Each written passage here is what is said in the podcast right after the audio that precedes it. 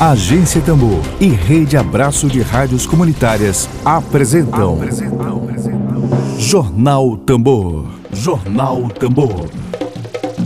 Comunicação livre, popular e comunitária.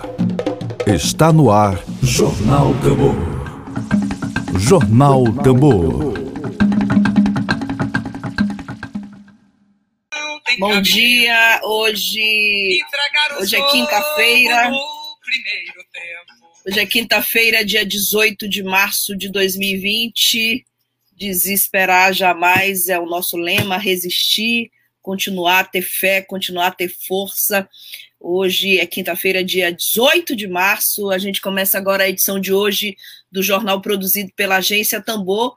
Essa agência de comunicação popular aqui no Maranhão, esse coletivo de comunicação é, que tem como linha editorial a defesa dos direitos humanos, a defesa do interesse público, a defesa da democracia brasileira, da ciência, sobretudo nesses tempos tão tenebrosos. A gente traz os destaques de hoje, quinta-feira, dia 18 de março de 2021, para você. Dedo de prosa. Dedo de prosa.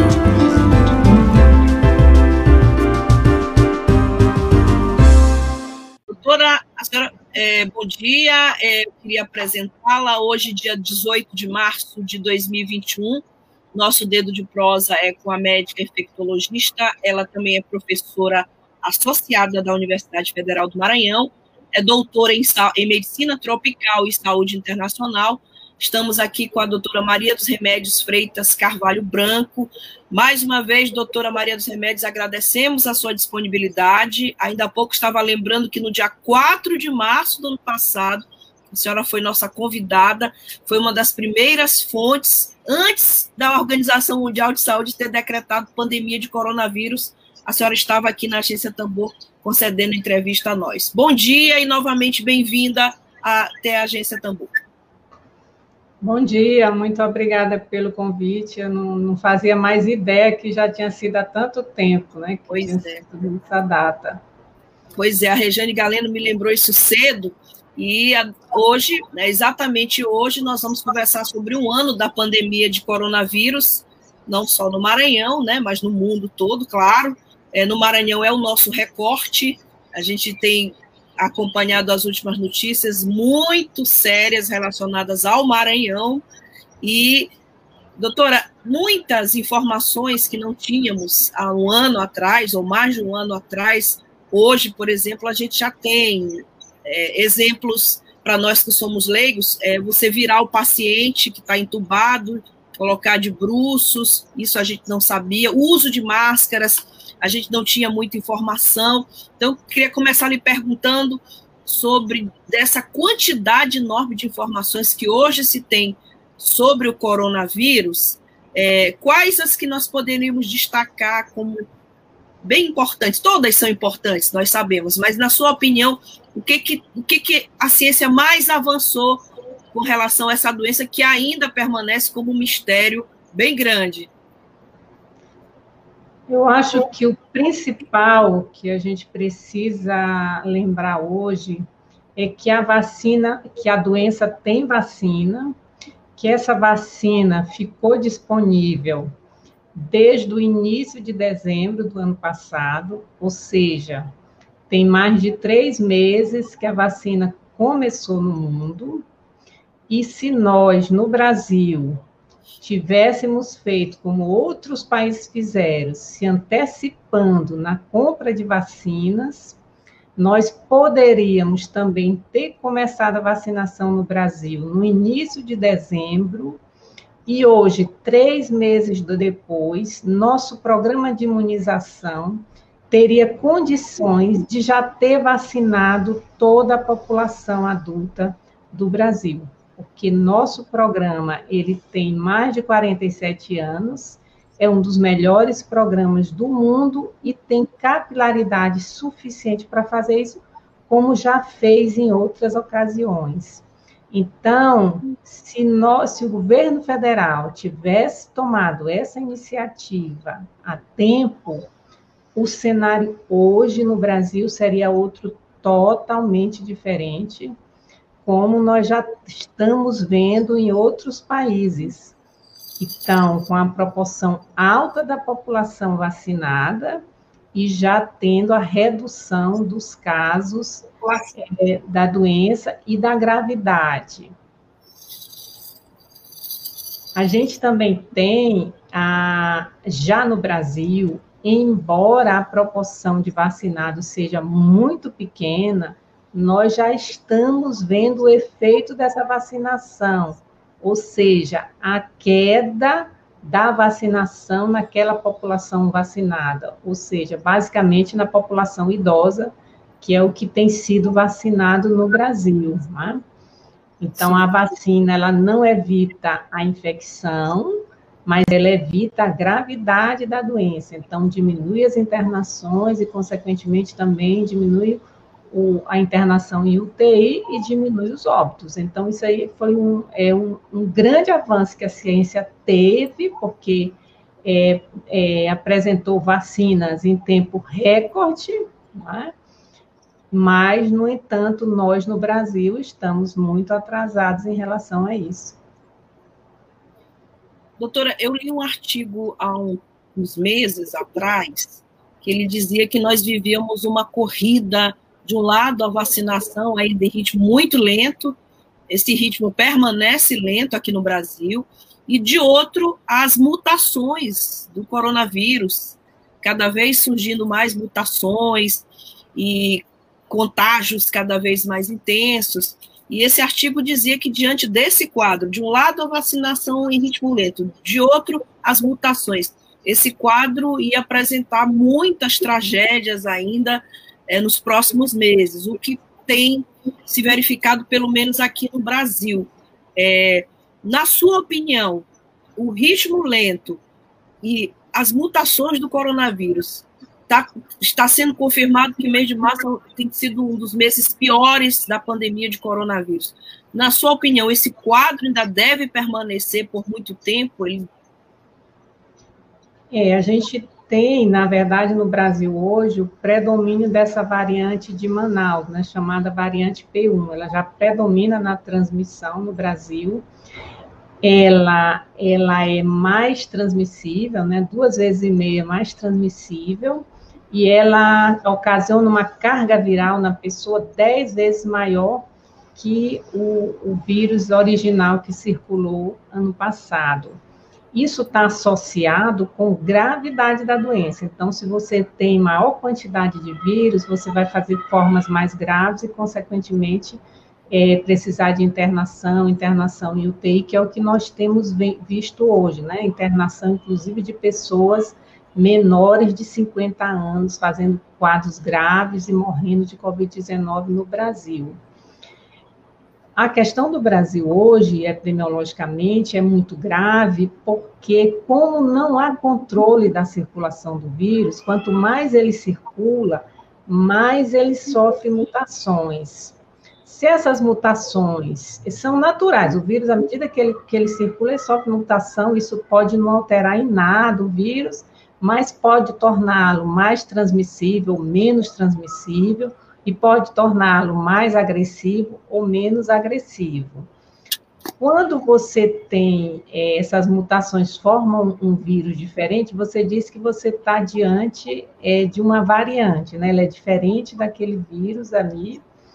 É, e quando você tem várias é, é, variantes diferentes daquele original, né, que estava circulando no Brasil, você tem uma linhagem nova, né? E se, esse, se, esse, se essas, é, essas linhagens passam a ter um comportamento mesmo bastante diferente do original, é chamado de uma cepa. Então, provavelmente, o que a gente já tem no Brasil mesmo é uma cepa. E você pode ter também várias cepas. Isso é muito grave, porque isso pode fazer com que você perca a eficácia das vacinas que estão sendo utilizadas.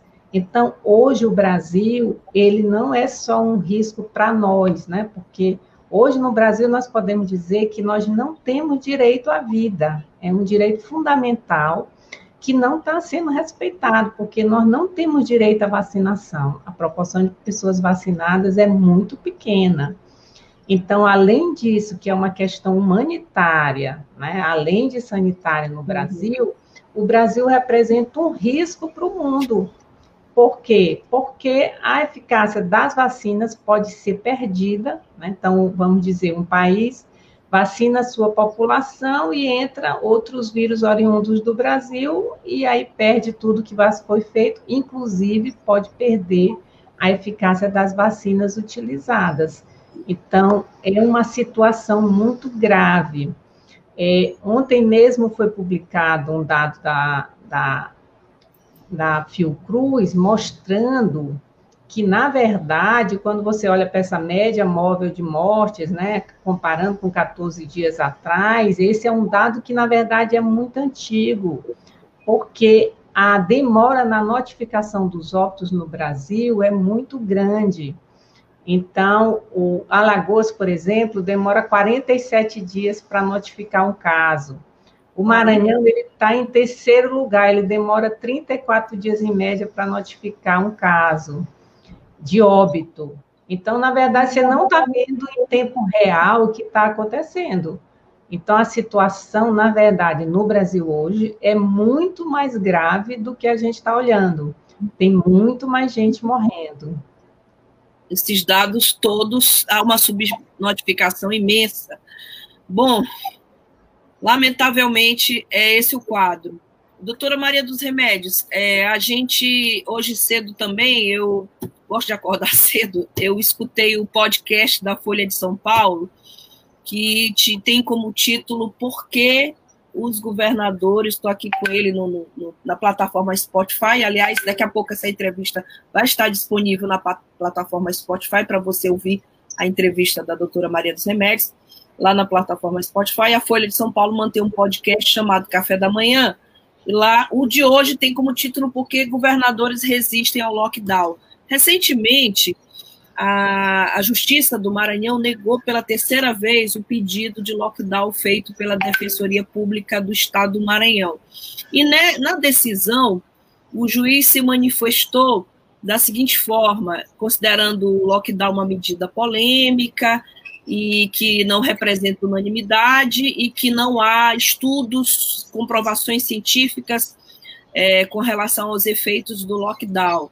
É, andei pesquisando, descobri alguns estudos em algumas revistas, a Science, um jornal também de, de pesquisa sobre infecção. Gostaria de lhe perguntar agora se há estudos ou não há estudos é, relacionando a queda do número de casos ao lockdown. Com certeza, há estudos sim. É, você consegue controlar essa doença como? Com é, a vacinação, isso também já está comprovado. Né? Os países que estão vacinando já estão tendo bons frutos. Você consegue controlar, que também está comprovado, com distanciamento social, com uso de máscara, com higiene das mãos, com evitar é, locais fechados, né? evitar aglomerações. Isso foi comprovado, por exemplo, tem trabalho mostrando que se 100% da população usasse a máscara N95, a gente conseguiria controlar essa pandemia, ainda sem vacina, ainda nos tempos antes da vacina.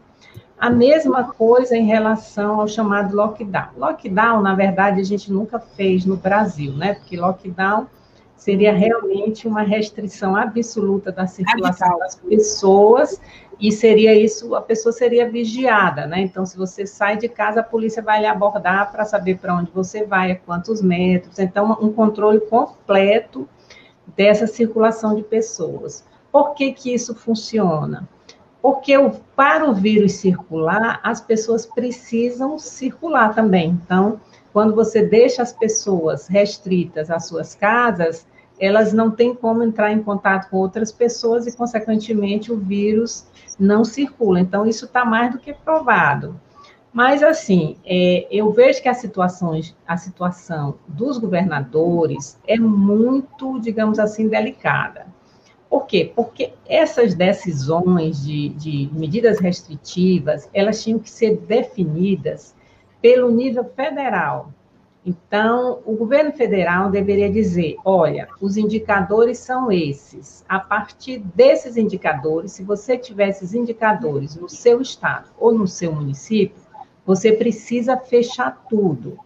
Além disso, também está comprovado que o lockdown ele precisa ser nacional. Não adianta fazer só no lugar porque você tem as grandes vias é, rodoviárias, por exemplo, no Brasil, que unem de um lado a outro. Então, para você fazer lockdown, por exemplo, no estado, você tem que bloquear tudo, bloquear divisas, fazer fronteiras sanitárias.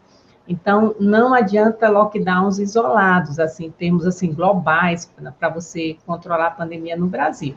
Mas a gente já tem, por exemplo, recentemente, o exemplo de Araraquara, que é uma é. cidade pequena, que foi feito realmente quase Isso. um lockdown, vamos dizer, um lockdown perfeito. E aí você conseguiu já ter frutos com redução dos casos e redução das, das internações. Tem cidade que é muito mais difícil, por exemplo, como São Paulo, né? Que as, as, fronte as fronteiras, não, as divisas da cidade com outros municípios praticamente não, não existem, né? Um lado da rua é, um, é, um, é o município de São Paulo, do outro já é outro município. Então, é mais complexo. Mas a impressão que eu tenho hoje é que os governadores, eles estão, digamos assim, dominados pelos empresários. Os empresários no Brasil, eles não entenderam que a gente não resolve a crise econômica se a gente não resolver essa pandemia, e a gente só resolve essa pandemia vacinando a população, vacinando massivamente. Não adianta vacinar poucas pessoas, e vacinando no que eu chamo de um tempo recorde, porque você precisa ter rapidamente a população vacinada para você não ter a circulação é, dessas variantes e você perder aquela vacinação que você fez. Então, o, isso, por que que acontece? No nível federal, é mais difícil você, é, digamos assim, a, princípio eu acho isso, é mais esse controle dos empresários sobre o federal é mais difícil. Aqui é, é, o seu colega, é a pessoa que você conhece, né? A pessoa que tem o seu telefone que lhe liga, lhe pressionando que você não pode fechar o negócio dele. Então é muito mais difícil para governador e prefeito é, tomar essa decisão do que para o governo federal, né? E a outra coisa no Brasil é a política, como em toda pandemia, né? A política no Brasil ela tem atrapalhado muito a pandemia, porque você não segue recomendações técnicas, né?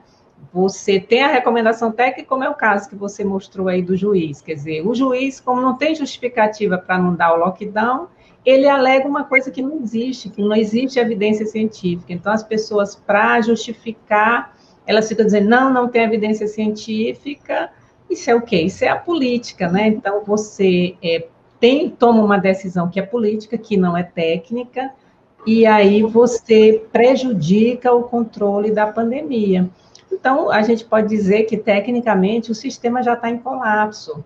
Por exemplo, o município de São Paulo, ele diz diariamente quantas pessoas estão na fila esperando um leito de UTI, né? Já morreu gente esperando o leito de UTI, né?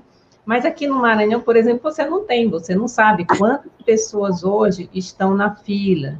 Você não sabe, por exemplo, ah, por exemplo, o governador diz muito, ah, eu vou, estou me empenhando muito para aumentar leito de hospital, leito de UTI. Ótimo, precisa dar uma resposta que está acontecendo, mas não adianta isso se você não corta a causa. O que, que é a causa? É a transmissão.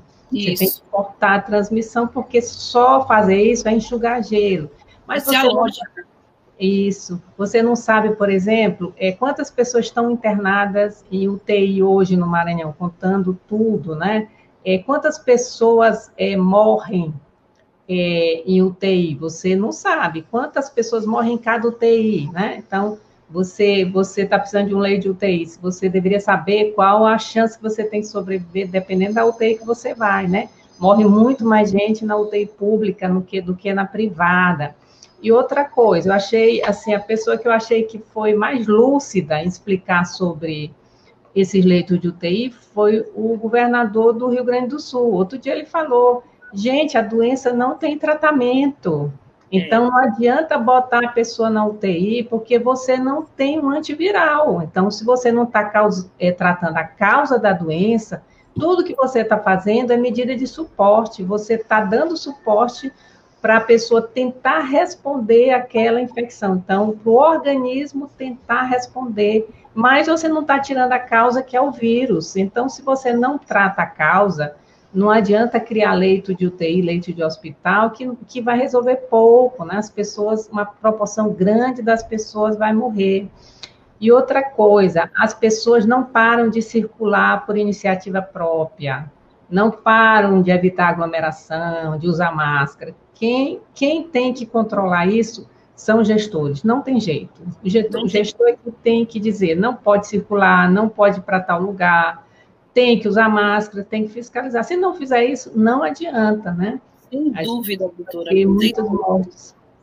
Olha só, doutora, eu estou aqui com ontem a taxa de ocupação da Grande Ilha, pelo, a oficial, né? 93,10% da taxa de ocupação de leitos de UTI na Grande Ilha, Imperatriz 97,22% acabou de chegar, e demais regiões do interior do Maranhão, 82,87%. Se a gente tem Imperatriz com 97,22% e a Grande Ilha com 93%, situação muito grave, né? Bom, eu queria aqui é, citar a audiência e uma pergunta do Emília Azevedo para a senhora. Eu queria dar esse bom dia a todos que estão acompanhando. Muita gente acompanha nesse momento a entrevista da professora, doutora Maria dos Remédios. Ana Gabriela Queiroga, obrigada pela audiência. Maria de Jesus Rodrigues Araújo Helman, obrigada. Maria de Jesus, ela diz importantes esclarecimentos, doutora Remédios. Carol Fontinelli diz sobrando cloroquina e faltando vacina. Infelizmente, é isso. A Jaque Souza dizendo esse presidente é uma vergonha o João Otávio Malheiros, perfeito, caríssima doutora Maria dos Remédios, e também a Ana Carolina Cutri Mendes, que acompanha aqui do YouTube a entrevista agora ao vivo da doutora Maria dos Remédios. Tem uma pergunta, doutora, do jornalista Emília Azevedo, nosso companheiro de agência Tambor, que pergunta: em relação a essa nova variante, como ficam as pessoas que não têm máscara N95? Isso, só corrigindo uma coisa que eu não me expressei bem ainda agora, é, na verdade a gente tem, o governo informa a proporção de pessoas de leitos de UTI, Leito. de leitos de hospital é, ocupados. O governo é, não informa quantas pessoas estão esperando leito de UTI ou leito de hospital, né? Porque Isso. você tem dezenas de pessoas nessa, dessa situação aqui no, no, no Maranhão e aqui em São Luís, né? É, fora esse problema de, é, de, de, concentração de leitos só em determinadas regiões. Bom, é, em relação à transmissão, é, como é uma cepa mais, mais transmissível, né? Então a gente parte do princípio que a, a melhor máscara seria a máscara em 95, ela é uma máscara que se usa basicamente em hospital, parece um bico. Ela é uma máscara mais cara, né? Você pode usar várias vezes, mas ela é uma máscara cara. É, e ela é desconfortável, ela aperta, sua orelha fica sendo puxada, tá? Em segundo lugar, você precisaria, em termos de eficácia, da máscara cirúrgica. Em terceiro lugar, da máscara de tecido. Então, a máscara de tecido seria aquela máscara que teria pelo menos duas camadas, tem que, que cobrir é, o nariz, a boca, não pode ficar descendo do nariz enquanto você fala.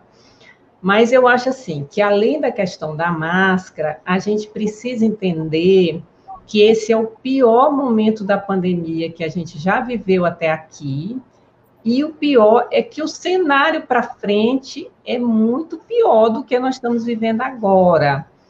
E todas as projeções que foram feitas pelos pesquisadores de piora dos dados, de aumento de óbitos e de casos, elas estão sendo melhores do que a realidade. O, a realidade está sendo muito pior. Então, gente, todas as medidas, e a gente precisa colocar na nossa cabeça, além da máscara, todas as outras medidas se impõem. A gente precisa diminuir a circulação, E a gente, e a, quem precisa entender isso não é só a população, o gestor também. Então vamos, vamos analisar, por exemplo, as repartições federais, né? é, e principalmente o judiciário aqui estadual. Elas nunca voltaram totalmente às atividades, mantiveram a maioria dos funcionários em, em atividade remota e só voltaram aquelas atividades que não dava para fazer de forma remota, né? Ou é, excepcionalmente. Então, a, a, essas instituições elas entenderam que a pandemia não tinha acabado e que tinha que manter isso até a pandemia acabar. Mas se você olha para as repartições públicas estaduais e municipais, não aconteceu isso. No momento que os casos diminuíram, pessoas, essas repartições começaram a funcionar plenamente, como se, como se a pandemia tivesse acabado. Empresas privadas também não fizeram o menor esforço para diminuir a circulação das pessoas e manter as pessoas em, em, em trabalho remoto. Então, reuniões, né, é, tanto empresa privada quanto empresa pública já me convidou para dar aula presencial. Eu digo, não, eu não vou, eu vou dar aula de casa. Mas essas empresas botaram as pessoas dentro do auditório para assistir minha aula. Fechado. Não, fechado, não tem justificativa, gente. Essas pessoas podem assistir as aulas de casa. Então, é isso que a gente ainda não colocou na cabeça a pandemia não acabou, pelo contrário, nós estamos no pior momento e a gente tem que raciocinar que tudo que a gente puder fazer de forma remota é melhor, porque a gente está sofrendo menos risco. Quando você, quando você olha no Brasil todo, pessoas com menos de 50 anos adoecendo e morrendo, por quê? além dessas pessoas estarem em aglomeração, são essas pessoas que estão trabalhando, são a parcela mais ativa da população. Então, elas estão se expondo, estão adoecendo, estão morrendo. Isso é muito sério. Então, assim, eu acho que a briga nossa, a nossa luta é para ter vacina, para acabar com isso, porque todas as medidas, elas são mitigadoras, elas não vão resolver o problema.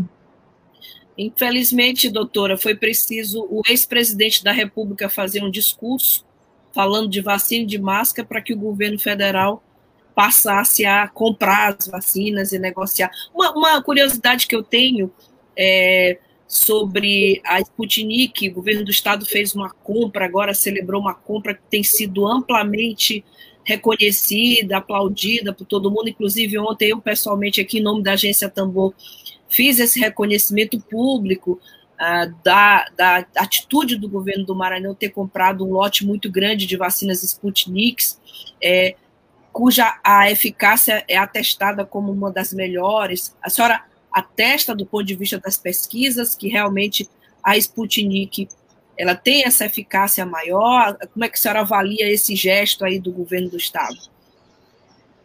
O problema com a Sputnik, até onde eu sei, é que ela não entregou a documentação para a Anvisa.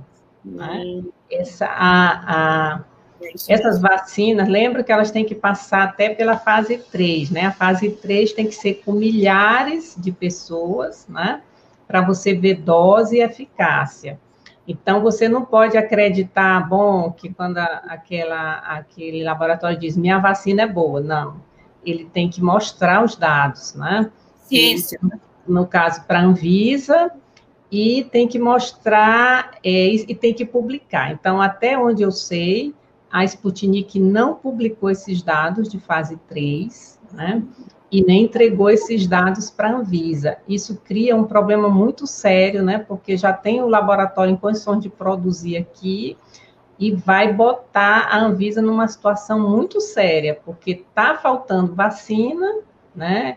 e a vacina chega no Brasil e cadê a autorização para usar, né?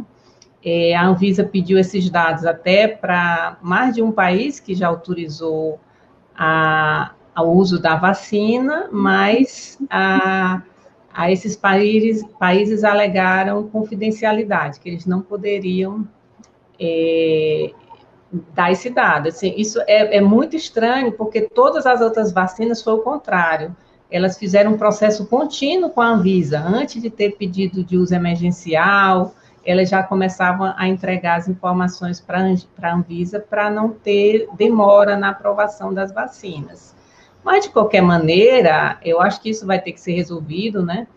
É, é, é, é, é lamentável, né? Ver que um governador precisa comprar vacina porque o governo federal não compra porque não quer comprar. Eu não acredito que o governo federal vá comprar vacina, porque é uma posição política, né? Essa mudança do, do ministro da Saúde não muda em nada, né? É a continuidade.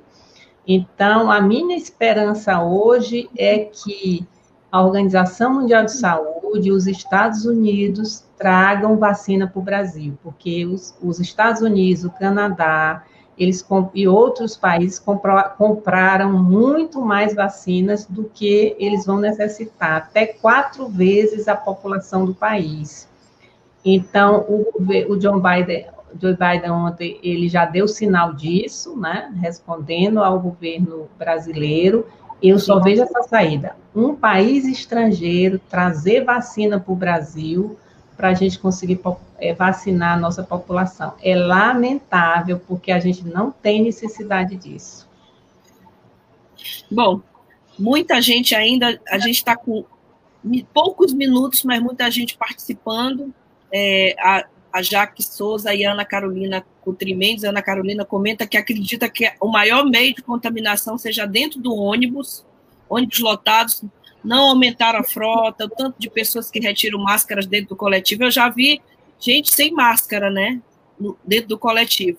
A Jaque Souza, concordo, Ana, e a maioria das pessoas que trabalham vendendo coisas em ônibus tira máscara para falar. Ontem eu parei meu carro para abastecer e veio um vendedor com a máscara no queixo, né? E falar comigo, eu tomei um susto, disse, rapaz, coloque sua máscara, você não está usando a máscara direito. Bom, tem gente aqui dizendo é, para a palestra maravilhosa, Jasmina Campos comenta palestra maravilhosa, a Zenaide Oliveira Santos comenta bom dia, muito importante o levantamento de pessoas que saem da UTI, dos que morrem, inclusive por hospital, idade do paciente, comorbidade, informações importantes, esse é o grande desafio hoje para quem é jornalista. É, aliás, existe uma, um campo hoje dentro do jornalismo, que é o jornalismo de dados, é um desafio imenso, e o Eugênio Almeida diz, beleza pura, esse tipo de aula, que a, que a professora está dando uma aula aqui para nós, professora Maria dos Rebetos, esse tipo de aula é levar para mais e mais pessoas. É isso que a gente faz aqui diariamente na Agência Tambor. E a Daniela Luiz, jornalista que integra a equipe da Rádio Tambor, comenta, existe o site PFF para todos, que está colhendo informações de vários lugares que vendem. Boa dica, viu, Dani? A PFF2 barato. Recomendo o site, temos que levar essa informação para todos. Bom, doutora Maria dos Remédios, uma última dúvida aqui que chegou para mim. Eu faço parte do Covid Comunicação, que é ligado à Fiocruz, é um grupo de jornalistas do Brasil inteiro que fala todos os dias traz os boletins do Brasil inteiro de tudo quanto é notícia relacionada à Covid-19.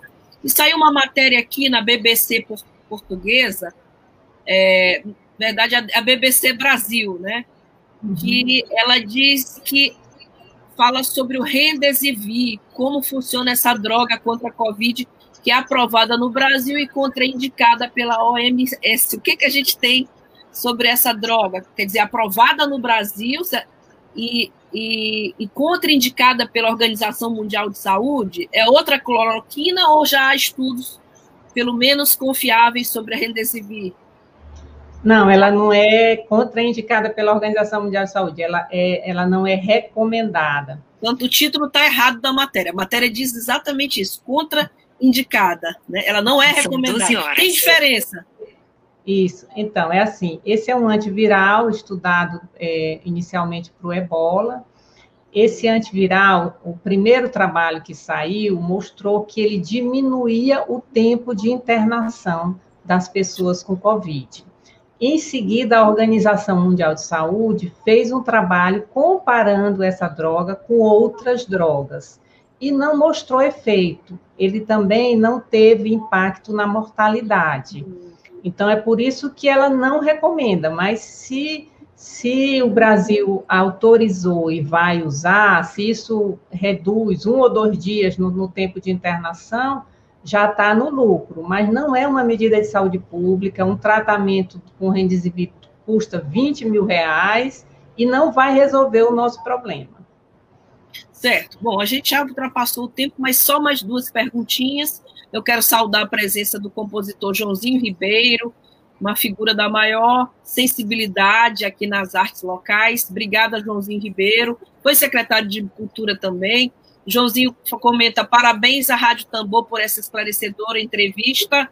Estimada Flávia, parabéns, doutora Remédios, pela competência e disponibilidade com todo o afeto das canções. Obrigada, querido João, pelo afeto tão necessário nesses tempos difíceis.